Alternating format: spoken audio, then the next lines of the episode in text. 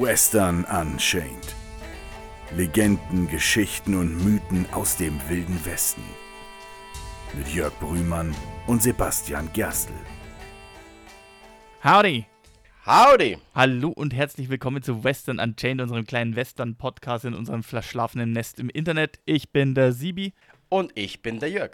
Und vielleicht hat sich der eine oder andere Hörer im vergangenen Jahr schon gewundert. Wir haben auch tatsächlich die eine oder andere Zuschrift in die Richtung bereits bekommen. Warum haben wir eigentlich in unserem gesamten ersten Jahr Western Unchained nichts zu Indianern oder Native Americans gemacht? Wir haben zwar hin und wieder hier und da das Thema mal angesprochen, beim Oklahoma Territory zum Beispiel oder beim Gold Goldrausch am Klondike, aber wir haben noch nie eine Folge dediziert einem indigenen Protagonisten gewidmet. Das hat auch sehr viel damit zu tun.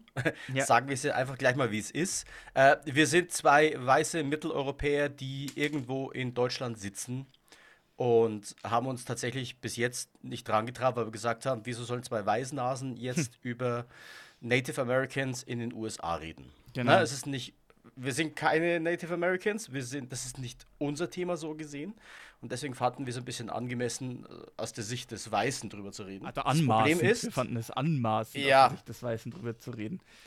Genau, aber das Problem ist, wir haben einfach sonst niemanden für das Thema bei uns. Also wir hatten äh, schon irgendwie die Hoffnung, jemanden mit Native Wurzeln mal als Gast zu uns in den Podcast einladen zu können. Wir hatten auch schon so einen leichten Kontakt äh, mit jemandem mit Crow-Wurzeln hatten wir gehofft, dass wir da reden könnten. Das ist aber leider bislang nicht zustande gekommen. Und wir sind an einem Punkt, wo wir uns jetzt irgendwann gedacht haben, ja, machen wir es jetzt endlich oder lassen wir es einfach stillschweigend unter den Tisch fallen? Und äh, nach über einem Jahr sind wir zu dem Ergebnis gekommen, nee, wir, müß, wir, wir, müssen über das Thema früher oder später einfach irgendwann reden, äh, weil sonst, sonst wirkt es so, als würden wir es bewusst ausklammern und das möchten wir auch nicht. Ja, wir können es nicht liegen lassen, aber gleich zu Anfang äh, der, der Aufruf, wenn ihr dort draußen jemanden kennt, der vielleicht Native American Wurzeln hat, jemanden kennt und so weiter und so fort. Wir würden natürlich liebend gern die Perspektive einer Person mit Bezug, persönlichen Bezug dazu aufnehmen. Also wenn ihr jemanden kennt und der hat Bock, kann er gerne so herantreten. Wir machen das Ganze auch gerne nochmal und geben dann dieser Person auch den angemessenen Platz in unserem Podcast. Auf jeden und dabei Fall. müssen leider wir es einfach tun. Sorry. Eben, aber auf jeden Fall, und das ist sowieso auch, auch in anderen Bereichen, wenn ihr über eine Frauengestalt reden wollt und ihr seid weibliche Western-Fans, sehr gerne, kommt zu uns oder auch andere, wenn man so sagen würde, andere Gruppen, über die wir jetzt bisher noch nicht so viel gesprochen haben. Sehr gerne. Wir haben sehr gerne Gäste bei uns im Podcast. Wir reden sehr gerne mit euch drüber. Wir lassen euch sehr gerne über euer Lieblingsthema reden. Rührt euch bei uns und wir gehen gerne darauf ein. Aber um jetzt hier zum Thema zurückzukommen, wir haben uns halt überlegt, wie gehen wir am besten mit der Angelegenheit um. Und haben dann gedacht, nachdem wir recht positives Feedback über die Folge zu den chinesischen Einwanderern im Wilden Westen bekommen haben von euch, danke übrigens, und weil wir auch am Rande der Buffalo Bill-Folge sehr viel über die Vorurteile und Klischees gesprochen haben und auch im Zuge der Western-Filme, die durch die Filme und durch Buffalo Bills Zirkus verinnerlicht, verfestigt wurden und transportiert wurden, reden wir doch mal ein bisschen allgemein über diese typischen Klischeevorstellungen und Vorurteile über die indigenen Native Americans, die gerade auch in einem deutschen Publikum, unter anderem auch durch Karl May, existieren. Und beleuchten mal ein bisschen, was ist da dran, was ist Falschannahme, wenn es eine Falschannahme ist, woher kommt die? Und wie könnte es richtig ausgesehen haben. Wie gesagt, wir sind keine Experten in dem Thema, wir haben selber keinerlei Native-Wurzeln, aber wir versuchen unser Bestes, das möglichst gut und ausgewogen vor allem irgendwie darzustellen. Und in dem Zusammenhang vielleicht auch gleich mal das allererste Bild. Ich habe Karl May bereits erwähnt. Ja, ich meine, die meisten unserer Hörer dürften Karl May kennen, haben vielleicht die Winnetou-Romane gelesen oder die Filme gesehen oder zumindest davon gehört. Und ja. von was für einem Indianerstamm ist Winnetou, Jörg? Winnetou ist natürlich der Häuptling der Apachen. Der Häuptling der Apachen ist natürlich schon sehr weit gefasst, ne? weil es, da geht es eben schon los. Mhm. Es gibt ja nicht nur die Apachen. Apachen ist so ein Überbegriff über äh, Native-Gruppierungen, die so in Mexiko, New Mexico, Texas und dergleichen anzutreffen waren. Aber es gibt diverse verschiedene Apache-Stämme. Es sind unterschiedliche Gruppen indigener Apachen, aber das können Chiriquaha-Apachen sein, das können Jicaria-Apachen sein, das können Lipan-Apachen sein, das können Mimbrenium-Apachen sein. Bitte, äh, es kann sein, dass ich mich das eine oder andere Mal mich in der Aussprache vergreife. Also, es gibt keinen Häuptling der Apachen. Es gibt diverse Apachen-Stämme, die haben unterschiedliche Anführer gehabt. Und bei den Apachen ist es ja unter anderem auch so, dass die, wenn sie in den Krieg ziehen, in Kampfhandlungen ziehen, einen separaten War Chief haben. Das heißt also, streng genommen, in diversen Apachen-Stämmen können mehrere Häuptlinge innerhalb desselben Stammes existieren, wenn man den Begriff Häuptling verwenden möchte, die halt alle ihre spezielle Funktion haben. Also der Häuptling der Apachen ist schon mal sehr irreführend. Jetzt gibt es wahrscheinlich den einen oder anderen Hardcore-Karl May-Fan, der zuhört und meint, ja, Moment, Winnetou ist ja nicht irgendein Apache. Er vertritt ja einen ganz speziellen Apachenstamm, nämlich die Mescalero-Apachen. Wird zumindest in gewissen Karl-May-Kreisen immer wieder verbreitet, gemessen daran, in welchen Gegenden die Winnetou-Romane spielen und dergleichen und, und so gewissen Details, die so mitschwingen. Ich zitiere da gerne einen Artikel, den ich vor vielen Jahren mal gelesen habe. Da hat ein, der, der Autor dieses Artikels mal den Winnetou-Film genommen, in einer englischen Fassung, und ist zu den Viscalero-Apachen in ihr aktuelles Reservat in den Vereinigten Staaten gegangen und hat dort einen Vertreter kontaktiert, um, ihn diesen, um mit ihm über diesen Film zu sprechen und ihm diesen Film zu zeigen. Fand ich sehr, sehr aufschlussreich. Ich versuche den Link zu diesem Artikel rauszugraben. Wenn ich ihn finde, packe ich ihn äh, unter die Beschreibung dieser Folge. Und war sehr bezeichnend, einfach mal auch zu sehen, also da war sehr viel Falsches dran. Also ich rede jetzt auch nicht mal mit der Ausstattung, die Pierre Brice, der Franzose, der wirklich gar keine indigenen Wurzeln hat, als Winnetou vertritt, sondern eben auch die Tatsache, die Mescalero-Apachen, die haben keinen großen Manitou die kennen das Wort Manitou nicht. Das existiert in deren Sprache schlicht und ergreifend nicht. Wer zum Beispiel das Wort Manitou kennt, das sind die Ute oder zumindest gewisse Ute-Stämme in Colorado und Utah. Und Manitou steht in der Ute-Sprache sowas wie großer Geist. Was der gute Karl May genommen hat und was er generell in seinen Winnetou-Romanen genommen hat, ist sozusagen, er hat sich so gewisse Begriffe, die er sich hier und da angelesen hat, rausgegriffen. Und Manitou, großer Geist, war einer davon und hat so nach Parallelen in unseren Kulturkreisen danach gesucht. Und hat so gemeint, ach, großer Geist, heiliger Geist, das ist ja fast dasselbe. Und hat deswegen die, die heilige Trinität, Gott, heiliger Geist und Sohn, auf einen großen Manitou verfrachtet.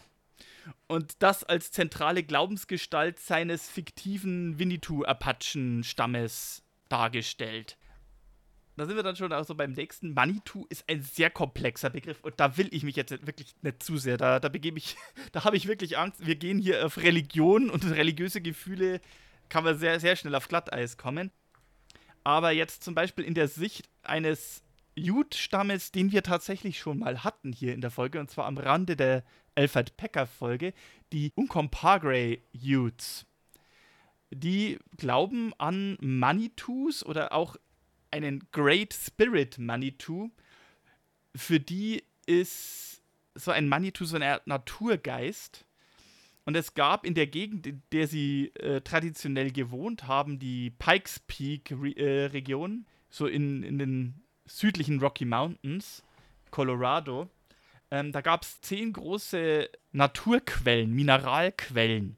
Und diese zehn Mineralquellen waren natürlich für die Fruchtbarkeit und für das, äh, ne, für die, für die, das Leben in der Natur extrem wichtig und notwendig. Und deswegen wurden diese zehn Naturquellen entsprechend mit jeweils seinem eigenen Naturgeist assoziiert. Und das war der Atem des großen Geistes Manitou das ist so ein, eine grobe Vorstellung. Ich sage ganz bewusst eine, denn es gibt wiederum andere indigene Stämme, die vielleicht das Wort Manitou in irgendeiner Form auch kennen und für die ein Manitou wieder was anderes ist. Es ist meistens eine Art Naturgeist. Es könnte manchmal auch mit einer Art böse gesonnenen Geist ausgelegt werden. Es ist ein sehr komplexes Thema. Aber der große Manitou, wie ihn Karl May, Winnetou propagiert, den gibt es in der Form eigentlich nicht und bei den Apachen schon gleich gar nicht. Jetzt übrigens hier an, an dieser Stelle ein äh, kurzer Einwurf zur Person Karl May. Die Winnetou-Bücher wurden Ende des 19. Jahrhunderts geschrieben. Ich glaube, das erste war 1893. Mhm. Und Karl May ist aber erst im 20. Jahrhundert das erste Mal dazugekommen, in die Vereinigten Staaten zu reisen. Also ich glaube, 1905 war seine erste sechswöchige Amerikareise. Ja, ich meine, was Karl May halt wirklich... Äh, Karl May hatte in dieser Zeit einen gigantischen Vorteil. Was Karl May nämlich war, um, als er die Winnetou-Romane geschrieben hat, oder zumindest unmittelbar vorher, war er war Zeitungsredakteur und mhm. die Zeitungen dieser Zeit waren voll von sogenannten Briefen aus Amerika. Ich weiß nicht, ob wir es an einer anderen Folge schon mal erwähnt hatten. Falls ja, ich erzähle es jetzt einfach nochmal. Es ist tatsächlich einfach so, dass zwischen 1840 und 1910 sind vier Millionen Menschen aus dem späteren Kaiserreich Deutschland in die Vereinigten Staaten ausgewandert. Jetzt hatte um 1900 rum, hatte Deutschland 48 Millionen Einwohner. Das heißt also, knapp 10 Prozent der gesamten Bevölkerung Deutschlands ist in diesem Zeitraum in die Vereinigten Staaten ausgewandert. Was wiederum bedeutet, in nahezu jeder Stadt, in nahezu jedem Dorf hatte man entweder ein Familienmitglied oder kannte man zumindest eine Familie, von denen jemand nach Amerika ausgewandert ist. So ähm, omnipräsent war das gewissermaßen. Und was, naja, die Deutschen natürlich, die Deutschen, die ausgewandert sind, oft gemacht haben, waren, sie haben natürlich in die Heimat geschrieben und haben beschrieben, wie das hier in der Gegend, in der sie leben, so ist. Und sehr viele dieser Beschreibungen sind natürlich dann auch in den Zeitungen gelandet, weil das interessante Geschichten waren. Ne? Also die verbreitet man, damit andere Leute so erfahren. Und deswegen haben sehr viele Leute über Amerika aus der Zeitung erfahren. Und sehr viele unterschiedliche Briefe, genauso wie Nachrichten und Telegramme, die direkt aus Amerika kamen, sind natürlich zuallererst bei verschiedenen Zeitungsredaktionen gelandet. Oder beziehungsweise das war die beste Sammelstelle für unterschiedliche Quellen dieser Art, waren halt Zeitungen. Äh, dementsprechend, also was hat Karl May genommen hat, er hat halt diese unterschiedlichen Briefe genommen und hat halt daraus seine Inspiration gezogen. Und deswegen wirkten seine Erzählungen und seine Landschaftsbeschreibungen so echt und hautnah. Nur was er halt eben auch gemacht hat, ist, er hat halt Elemente, wenn jetzt der Brief irgendwie nicht. Also aus Texas kamen die meisten. Wir haben es ja schon gesagt, Texas war eines der Haupteinwanderergebiete und Texaner hatten auch mit die meisten Berührungen mit Indigenen in der Zeit. Meistens nicht unbedingt freundlicher oder friedlicher Natur, aber daher kam wahrscheinlich auch die Inspiration, seinen indigenen Protagonisten zu einem Apachen zu machen und nicht etwa zu einem Ute zum Beispiel oder zu einem Sioux. Mhm. Aber nichtsdestoweniger, er hat halt eben seine, seine Quellen, die er genommen hat, sehr durchmischt und es quasi einen Stempel aufgedrückt, der, ja, er sagt schon, es gibt unterschiedliche Indianerstämme, aber die Gebräuche, die hat er einfach irgendwie in einen ganz großen Topf geworfen und einmal durchgemischt. Und das ist ein bisschen, warum das indigenen Bild bei uns in Deutschland oft so verzerrt ist, weil, naja, die Sitten und Gebräuche von Sioux, mal abgesehen davon, dass es da ja auch unterschiedliche Stämme gibt, ne, Lakota, Nakota und dergleichen und innerhalb mhm. der Lakota wieder andere Gruppierungen, wir hatten es ja bereits, und eben auch bei den Ute, es gab die White River Ute zum Beispiel oder eben die erwähnten Uncompahgre Ute. Vielleicht um nochmal eine Zahl einzuwerfen, allein in den Vereinigten Staaten es gibt es im Moment 562 anerkannte Stämme. Mhm. Und da ist Kanada nicht dabei. In Kanada sind es 615, beziehungsweise nach neuesten Zahlen 632. Also und von den 562 Stämmen in den USA sind allein 235 in Alaska. Mhm. Also wir reden hier von echt, echt vielen verschiedenen Stämmen.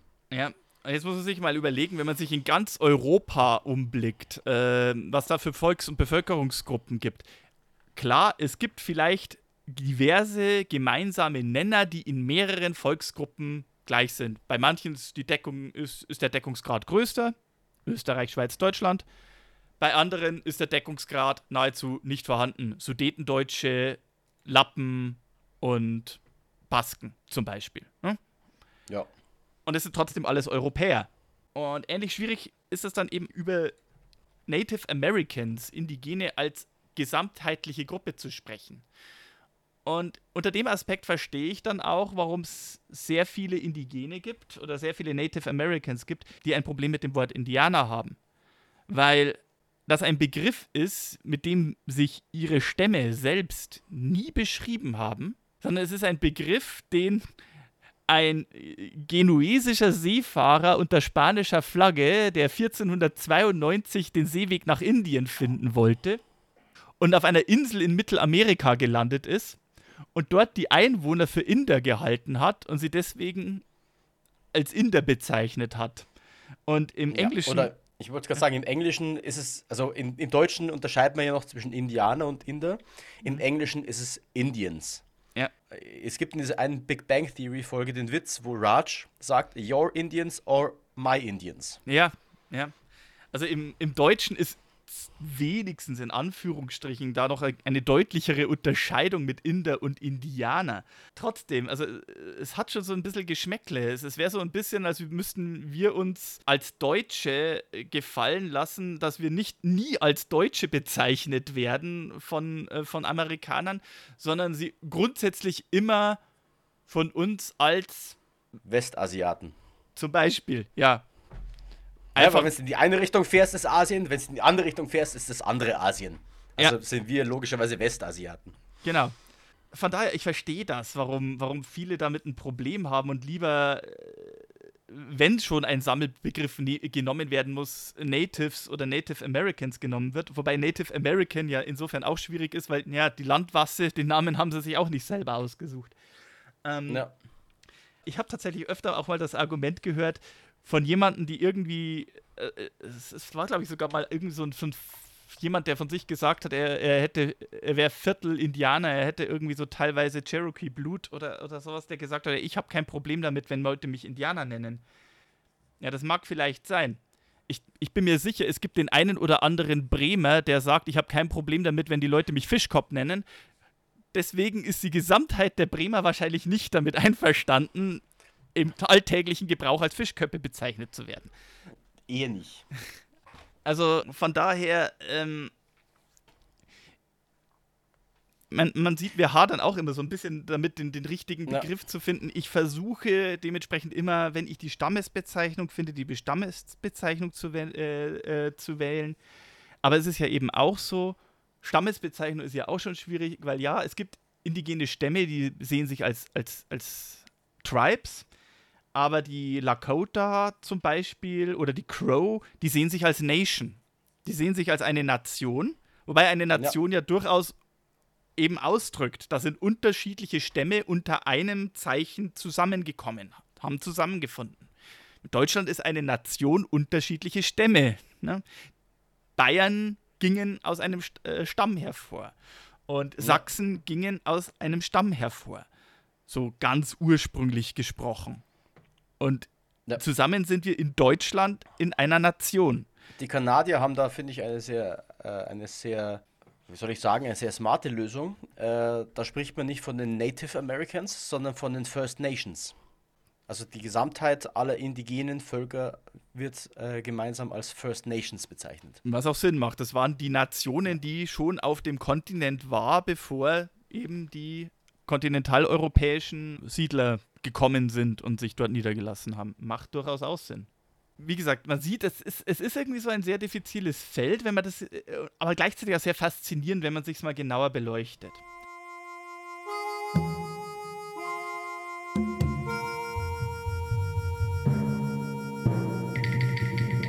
Womit man auch ein bisschen vielleicht aufräumen sollte, ist so ein bisschen das Vorurteil, wir haben es in, in den letzten Folgen, also speziell mit dem Western und mit, in der Folge mit Buffalo Bill angesprochen. Ähm, es wird immer ein gewisses, gewisses Bild transportiert von den Natives, des wild heulenden Federschmuck auf dem Kopf, äh, die die harmlosen Siedler überfallen an der Frontier. Also diese klassischen Bilder, die wir auch aus den Western-Filmen kennen, sind eigentlich in der Regel auf zwei Sachen zurückzuführen oder eigentlich streng genommen auf eine. Buffalo Bills Wild West Show zum einen, die zwar echte Lakota, echte Sioux in der Show auftreten ließ und die auch ermutigt hat, mit ihren Gebräuchen und Sitten in dem Wanderzirkus, wo immer sie Station gemacht haben, in dem Camp zu leben. Weil das ja auch irgendwie so eine Art Zirkus war. Hier, hier die, betrachtet die Exoten in ihrem, äh, in ihrem natürlichen Umgebung, so, so, so ungefähr. Mhm. Aber er hat halt eben auch das Bild verfestigt. Da kommen die Indianer und überfallen die Siedler, die sich hart das Land erarbeiten. Und wenn alles verloren scheint, kommt die Kavallerie mit wehenden Fahnen und ja, verjagt die Indianer und besiegt sie und vertreibt sie. Äh, und das ist das Bild, mit dem Buffalo Bill jahrelang auf, auf Welttournee war. Und das ist halt eben das Bild, das es auch rausgetragen hat.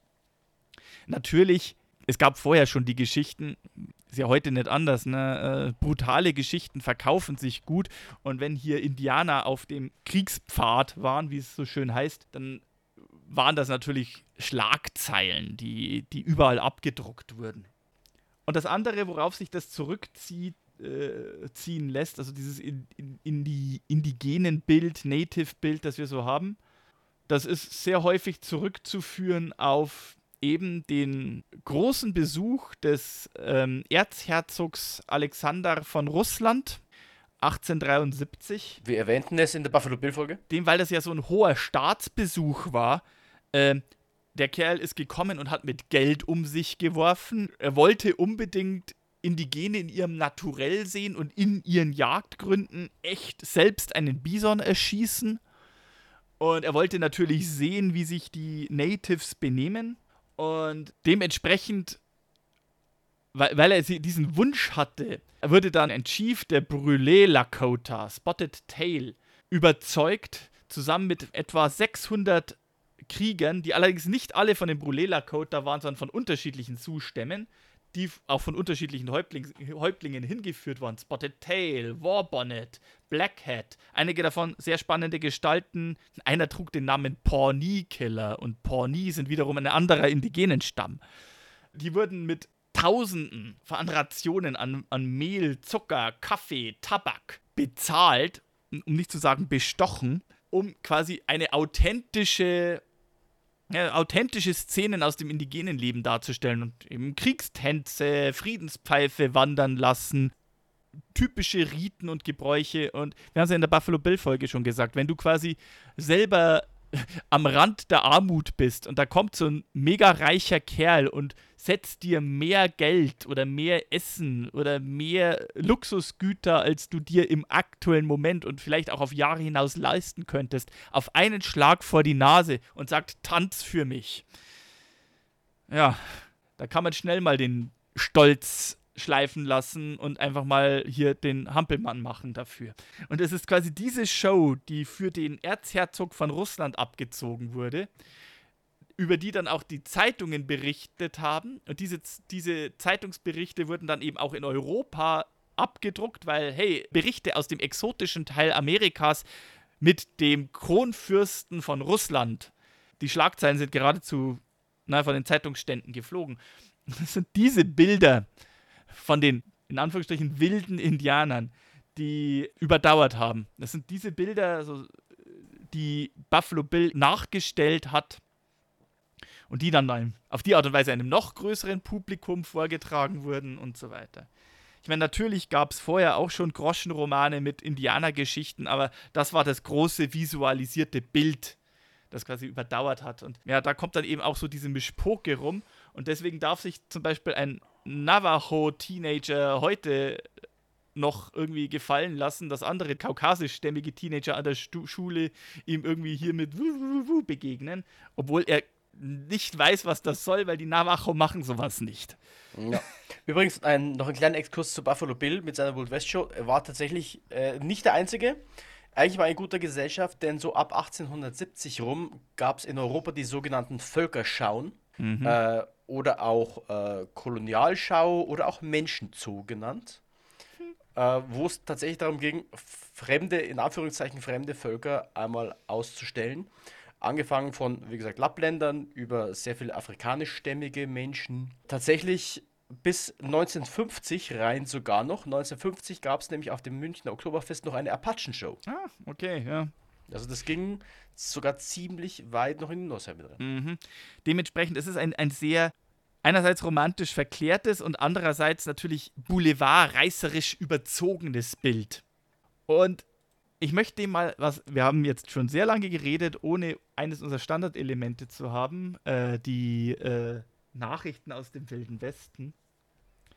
Und ich möchte jetzt dem mal was entgegenhalten, dieses, dieses Bild des, des heulenden Wildens, der eben halb nackt durch die Gegend tanzt, das ist eigentlich in vielerlei Hinsicht, mindestens in den 1860er und 1870ern der Vereinigten Staaten, eigentlich schon so nicht mehr zutreffend. Ich habe hier eine Zeitung, der Cherokee Advocate, eine wöchentliche Zeitung aus Tahlequah, Cherokee Nation, also Teil der Indien, des Indianerterritoriums, das dann später in den 1890ern zu Oklahoma werden sollte. Damals noch Indianerterritorium. Eine explizit von Cherokee und in Cherokee Gebiet herausgegebene Zeitung. Und ich habe hier die Ausgabe vom 28. Mai 1879. Da ist ein Artikel drin, ich lese den, nicht den gesamten Artikel zu, ich werde den überwiegend paraphrasieren. Der ist überschrieben mit Protest der Delegierten der Cherokee, Creek und Choctaw Nations gegen die Organisation einer Territorialregierung der Vereinigten Staaten über das Indianergebiet. ähm, okay. Also äh, auf Englisch ist es Protest of the Delegates from the Cherokee, Creek and Choctaw Nations against the organization of a United States territorial government over the Indian Territory man muss an dieser Stelle wirklich sagen, im Jahr 1879 ähm, die Cherokee Creek und Choctaw Nations sind drei der fünf sogenannten Civilized Tribes oder wurden in dieser Zeit als Civilized Tribes bezeichnet, weil diese eben in den Augen der Vereinigten Staaten ähm, äh, zivilisierte Strukturen hatten es ist auf andere auch zutreffend gewesen. Aber was, was es halt eben bedeutet, ist, sie haben Volksvertreter gewählt. Sie haben äh, eine Art Kongress gebildet, wo die verschiedenen Stämme der, der Nation zusammengekommen sind, um gemeinschaftliche Regeln und quasi Gesetze innerhalb ihres Gebietes festzulegen und durchzusetzen. Also sie haben etwas getan, was die Weißen von sich auch kannten. Und deswegen waren sie zivilisiert. Also in dieser speziellen Protestnote geht es, es sollte eigentlich nicht überraschen, um Rechtsverletzungen des US-Kongresses gegen ein eigenes Gesetz, das das Zusammenleben von Amerikanern, also weißen Amerikanern und Native Americans in ihren Indianergebieten regeln sollte. Und eben Verletzungen, weil halt Eisenbahngesellschaften, Landspekulaturen, sogenannte Squatter, also Landbesetzer, die sich einfach im Indianerterritorium niedergelassen haben und dann zum Beispiel Zäune gespannt haben, um da Rinderherden reinzutreiben und damit quasi das Indianerterritorium, das ja den Indigenen vorbehalten sein sollte, äh, abspenstig gemacht hat und einfach besiedelt oder widerrechtlich genutzt haben und die, Indi und die Indianer teilweise vertrieben, teilweise ermordet haben, um sich da breit zu machen. Diese Protestnote äh, ist über eine Seite lang. Also sie füllt die, fast die gesamte Titelseite dieser Ausgabe aus und dann noch Teile der nächsten Seite. Und es wird wirklich so aufgeteilt. Also zum erst, äh, also erstens äh, protestieren wir, dass 1879 ein Beschluss erlassen wurde, der es weißen Siedlern erlaubt, im Indianerterritorium zu siedeln, wo das doch explizit den Indian Nations zugesagt wurde. Äh, und zweitens, dass andere Gesetze erweitert wurden, die wiederum die Rechte der Indigenen in diesen Gebieten einschränken. Drittens und so, und so weiter und so fort. Das ist sehr wohlfeil formuliert. Ich kann sehr gerne auch diesen, diese Ausgabe verlinken. Da würde ein Jurist Spaß dran haben. Oh. Also und, Juristen da draußen, viel Spaß damit. Es wird dann auch eben, also zu den anderen, die sogenannten Five Civili Civilized Nations zählten auch die Seminolen zum Beispiel, die werden hier auch erwähnt. Es wird da zitiert aus Verträgen aus dem Jahr 1856 und 1846, ähm, wo bestimmte Rechte zugesichert wurden, die dann wieder verletzt wurden. Es wird aus einem Bericht des Commissioner of Indian Affairs zitiert aus dem Jahr 1876. Sehr spannende Angelegenheit. Ähm, sollten dann auch bei Gelegenheit vielleicht auch mal über diese Five Civilized Nations genauer reden. Das ist eigentlich eine sehr traurige Geschichte. Der eine oder andere hat vielleicht davon gehört. Also von, wir sprechen hier vom Trail of Tears. Genau, wir sprechen hier vom sogenannten Trail of Tears. Das ist eine Zwangsumsiedlung fand zwischen 1830 und 1850 statt. Je nach Zählung starb zwischen ein Drittel und der Hälfte aller umgesiedelten Personen von diesen fünf indigenen Gruppen. Und sie wurden von Georgia in das heutige Oklahoma-Gebiet umgesiedelt. Und wie gesagt, dieser Trail of Tears fand vor den ganzen zitierten, neu abgeschlossenen Verträgen zwischen den Civilized Nations und der Regierung der Vereinigten Staaten statt. Es wurden seitdem neue Regelungen geschlossen. Und ja, die Regelung von 1846 wurde verletzt, die Regelung von 1856 wurde verletzt, wenn man wissen will, wo das herkommt, mit diesen wiederholten Brüchen der Verträge, welcher Art die waren, welche Ausmaße das angenommen hat, dieser Artikel ist da sehr aufschlussreich dafür, wenn man sich da mal die Mühe macht, das durchzugehen. Wie gesagt, das hat ein bisschen Juristensprech, aber ja, das ist weit entfernt von dem Bild des ähm, halbnackten Wilden. Mhm. Ähm, tut mir leid, wenn ich das jetzt gesagt habe, aber das ist ja immer noch das, also selbst wenn wir Winnetou, wenn wir die Winnetou-Filme im Kopf haben, ne, wie werden die Indigenen dargestellt? Ähm, tatsächlich, wenn du einen Indigenen 1870, 1880 in einer amerikanischen Stadt angetroffen hast, dann hat der wahrscheinlich Anzug und Hut getragen, wie jeder ja. andere auch.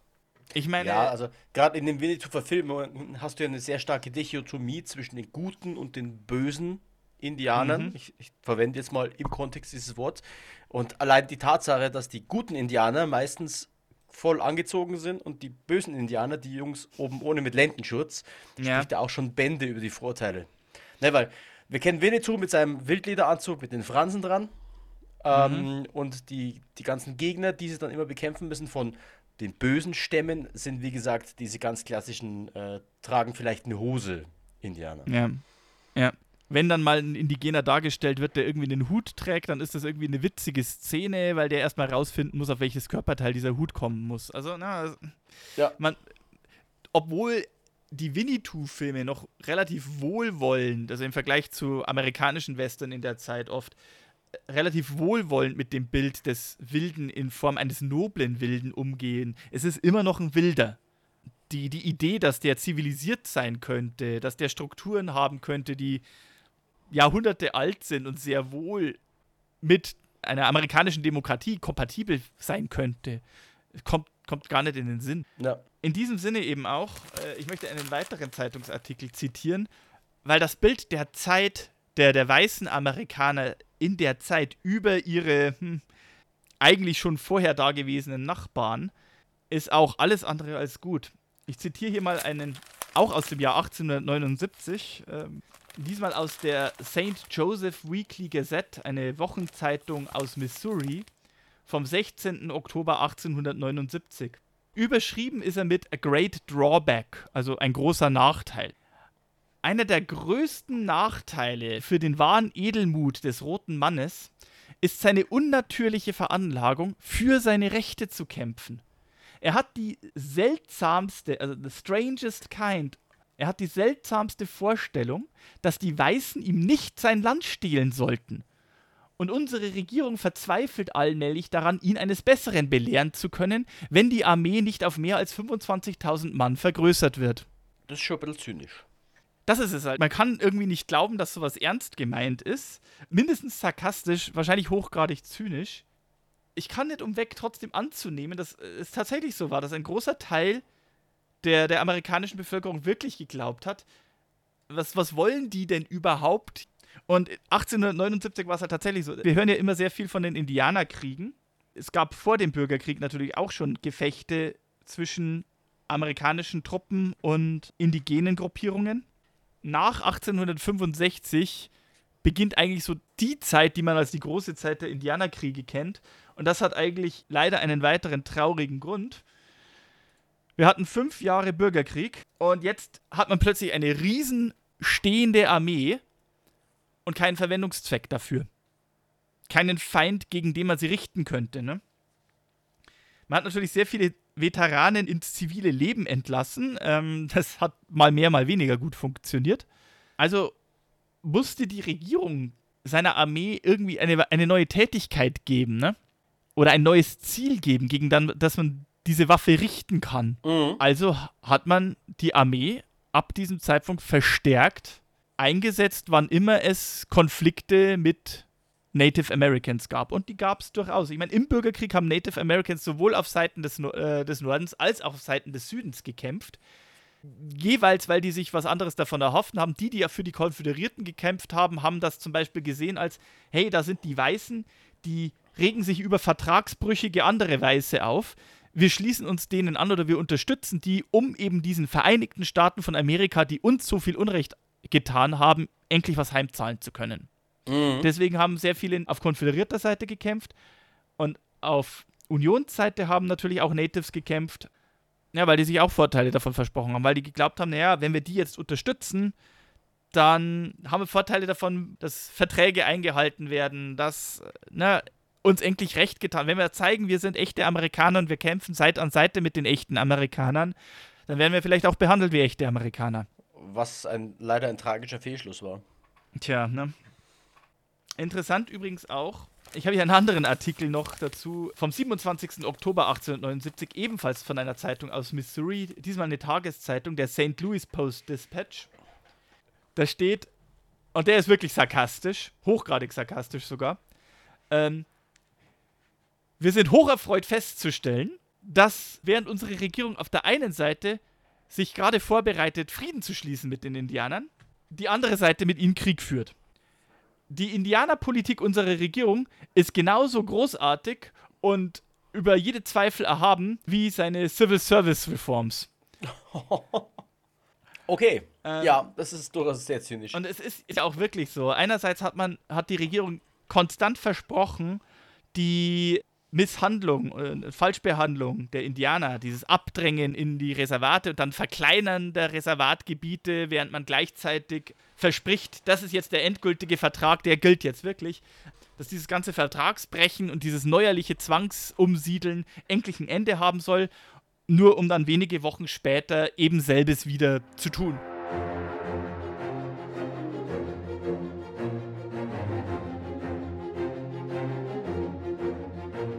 1879, da gibt es ein sehr, ich nehme das jetzt mal als Beispiel raus. Es gibt vielleicht auch bessere Beispiele, aber weil es halt eben gerade in dieses Jahr und in diesen Kontext passt. Ähm, diese zwei Artikel sind wahrscheinlich entstanden als Reaktion auf einen Vorfall in Colorado, der sogenannte Meeker-Incident, der auch immer als Teil der Indianerkriege geführt wird oder auch der Ute-Kriege. Ist auch bekannt als der White River War. Der dauerte vom 29. September bis zum 5. Oktober 1879 an in Rio Blanco County, Colorado. Das war ein Zwischenfall, wo die White River Ute, die wurden in den Jahren zuvor dort in einem Reservat zugewiesen. Jetzt muss man dazu sagen, die Ute waren es bis zu diesem Zeitpunkt auch gewohnt, wie viele indigene Stämme auch, dass sie ein Winterquartier und ein Sommerquartier haben. Und halt je nach Jahreszeit sind sie in das eine und in das andere Gebiet gezogen. Es gab für sie eigentlich nie, nie einen Grund daran, was zu ändern, weil das Land war offen, das Land war frei, es war dünn besiedelt. Also im Sommer sind bestimmte Gebiete halt sehr fruchtbar, da gibt es sehr viel jagbares Wild, da gibt es sehr viele natürliche Früchte, da ist es gut zu leben. Aber da ist der Winter sehr harsch und deswegen zieht man im Winter in ein anderes Quartier, in dem es weniger harsch und weniger gestrengt zugeht, um immer noch Jag Zugang zu jagbarem Wild und allem zu haben und gewisse Vorräte anlegen zu können, um dort den Winter zu überdauern. Das war so diese, diese Lebensart, die viele Ute-Stämme hatten, unter anderem auch die White River Ute. Nur, dass die halt eben bis 1879 in ein Reservat zugewiesen wurden, das in etwa aber nicht ganz deckungsgleich mit ihrem Winterquartier war. Das war schon mal nicht so toll, weil da gab es natürlich im Sommer nicht so viel fruchtbares Land, nicht so viel jagbares Wild, nicht so viel zu holen. Und der Mieke-Inzident, der ist benannt nach dem Indianeragenten in der Zeit, also dem Vorsitzenden der Indianerbehörde für diese Reservation, namens Nathan Meeker, der, bevor er in diese Fun Funktion eingesetzt wurde, keinerlei Erfahrung im Umgang mit Indianern hatte und der jetzt diese White River Youth zwangsweise, er wollte sie christianisieren, er wollte sie dazu zwingen, sesshaft zu werden und hat unter anderem einfach mal angefangen, das Land in, dieser Reser in diesem Reservat umzupflügen. Was wohlgemerkt den Indianern zugesprochen war, also die sollten damit umgehen, wie sie wollten. Er geht da einfach mal hin und reißt den Boden auf, den die Indianer eigentlich betrachten als das, was man als Boden braucht, damit das Wild sich da ernähren kann und das Wild nicht abhaut. Und solche, solche, solche, also zum einen hat Mika die provoziert, zum anderen haben aber auch die Ute aggressiv reagiert. Und das Ganze ist halt dann kulminiert am 29. September, als eine Gruppe Ute das Gebäude der Indian Agency für das White River Reservat überfallen hat, zehn Leute getötet hat, unter anderem den Indianeragenten Mika selber und Frauen und Kinder als Geisel genommen hat. Okay. Gewalttätige Aktion, das war ein, man kann schon sagen, ein Terrorakt, so wie Terroristen in heutiger Zeit auch agieren, nehmen Frauen und Kinder als Geisel und stellen Bedingungen.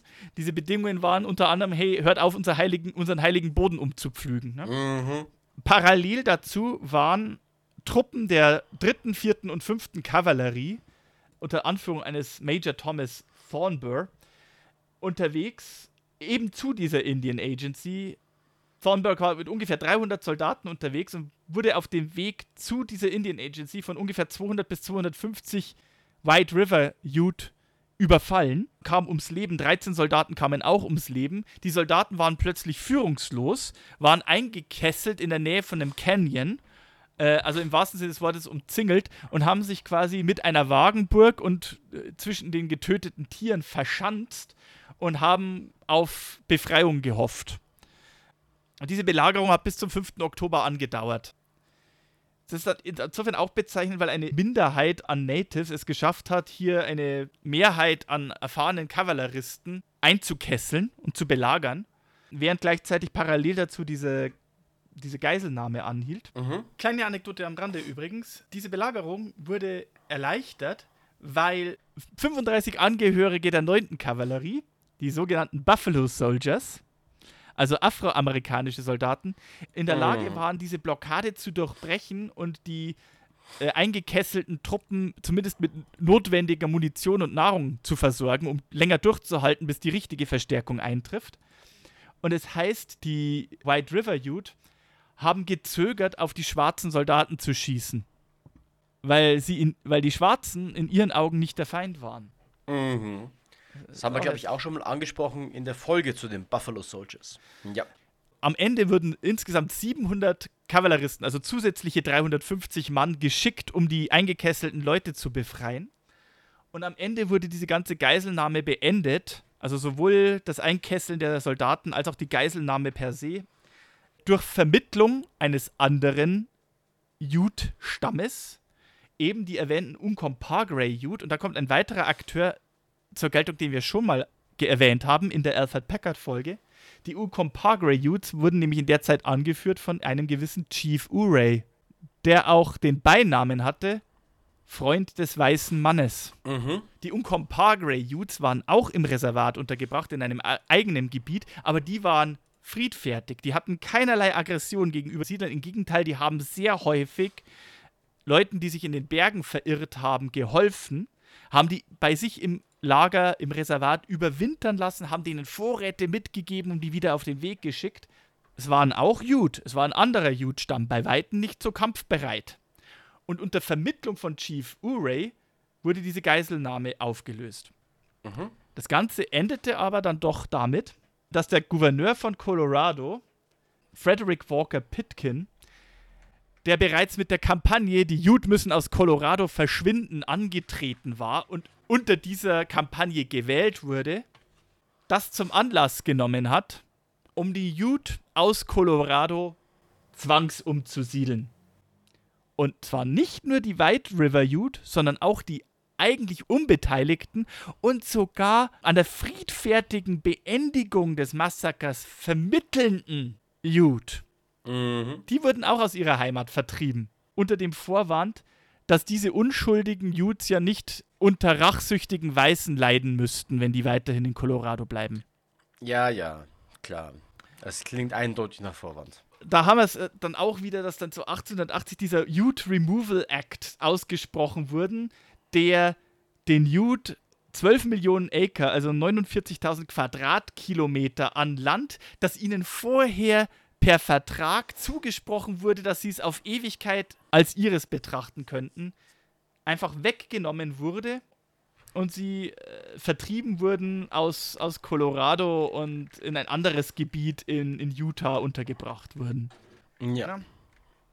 Also das ist eines dieser vielen Kapitel. Ich meine, ja, die Zeitung haben die White River Utes als Wilde, als Aggressoren dargestellt.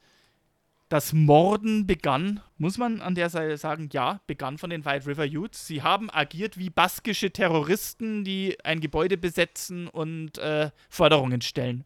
Mhm. Für die Unabhängigkeit und die Zusicherung der Rechte ihres autonomen Gebiets aber in der Presse wurde das halt eben dargestellt als, das sind diese undankbaren Wilden, denen ist schon das Land zugesichert und mit dem zugesicherten Land haben sie doch zugesichert bekommen, dass ihnen Waren geliefert werden. Die Waren waren halt meistens schlechter Qualität. Und jetzt stellen die sich dahin und fordern immer mehr und mehr und mehr. Und wenn sie es nicht kriegen, dann fangen sie an zu morden. Also so wurden die in der Presse dargestellt. Ja. Und das quasi die Uncompagre Youth, die eben vermittelt haben und friedfertig waren, da über den gleichen Kamm geschoren und gleich mit, in Anführungsstrichen, bestraft wurden für das, was die White River Youth getan haben. Das war halt leider auch an der Tagesordnung in der Zeit. Ja, das stimmt. Also, ja.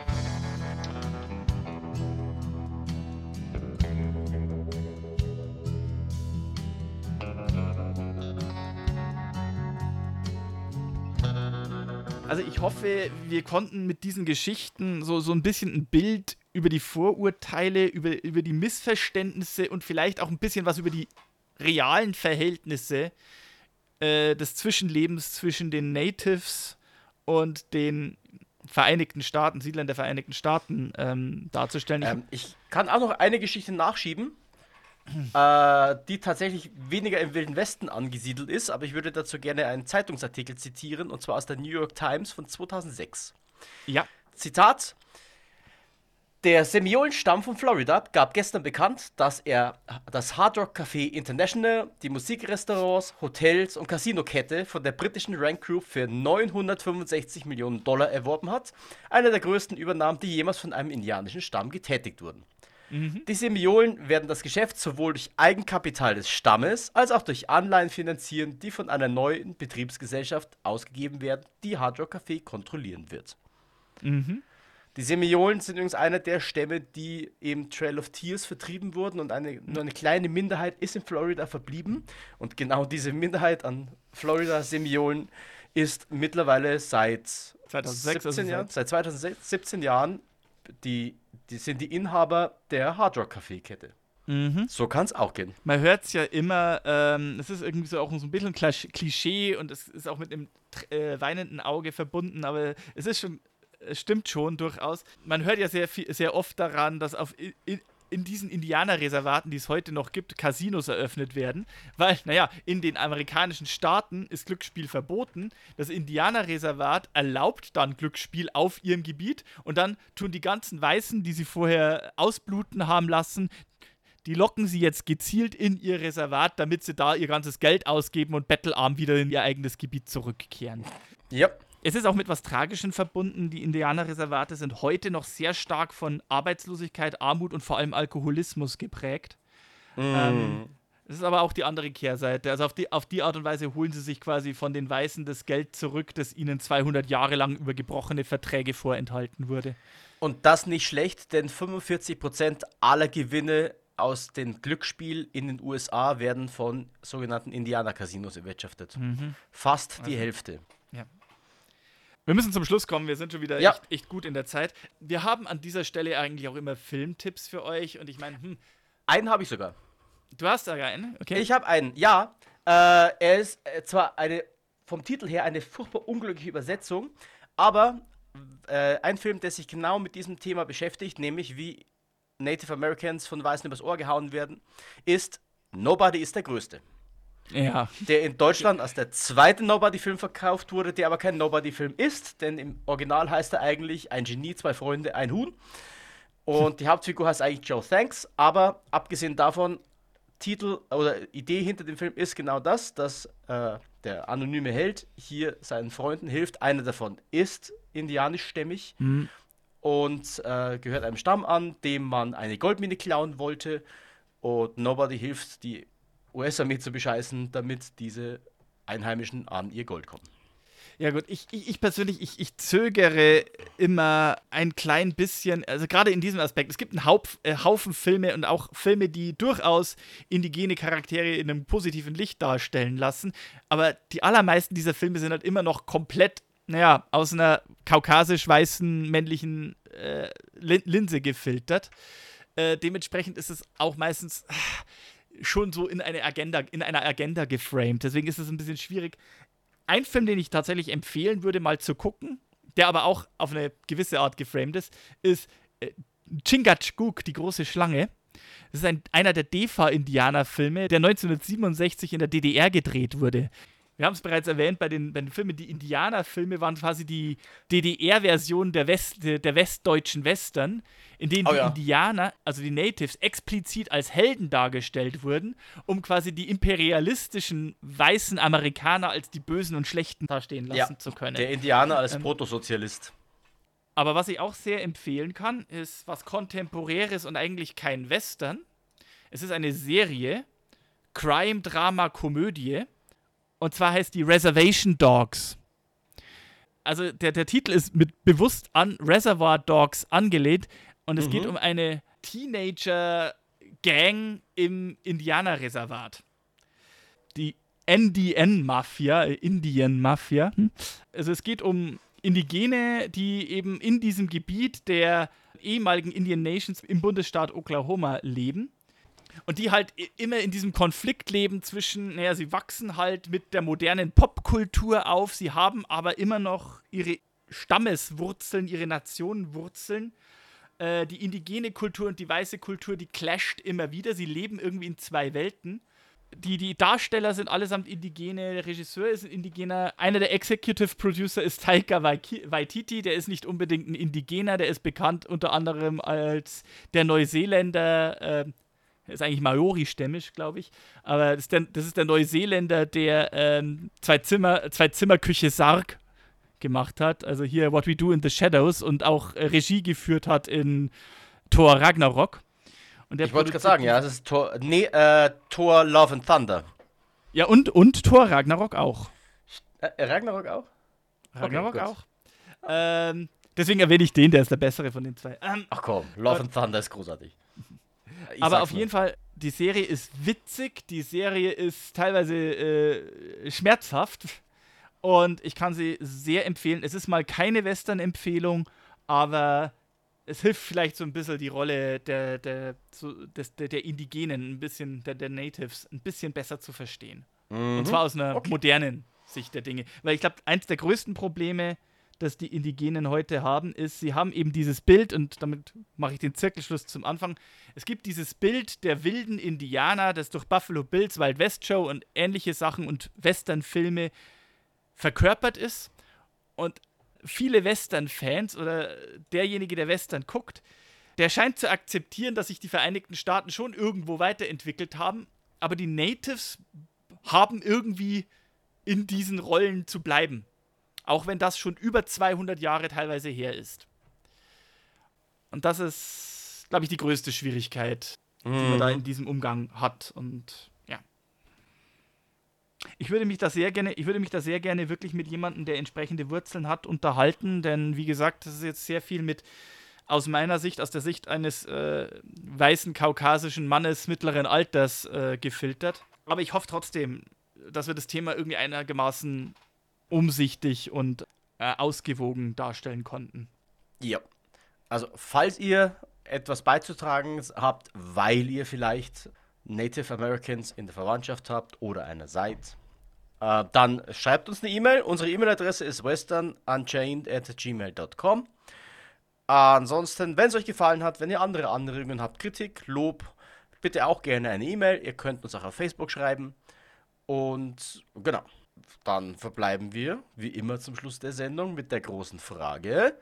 Sebi, worüber sprechen wir denn das nächste Mal? Also nachdem wir jetzt hier, wie ich hoffe, zumindest so einen nötigen Grund, ein nötiges Fundament gelegt haben, was die Rolle einer indigenen Figur in, im Wilden Westen ist, ist es, glaube ich, jetzt an der Zeit, dass wir auch wirklich sagen, okay, jetzt widmen wir auch mal eine Folge einem indigenen Protagonisten. Äh, ich habe mir einen rausgesucht, der steht sehr für den Renegade, den zu Unrecht Beschuldigten vom Gesetz gejagt, aber sich immer wieder dem Zugriff des Gesetzes entzieht und gleichzeitig seine eigene Form der Gerechtigkeit ausübend.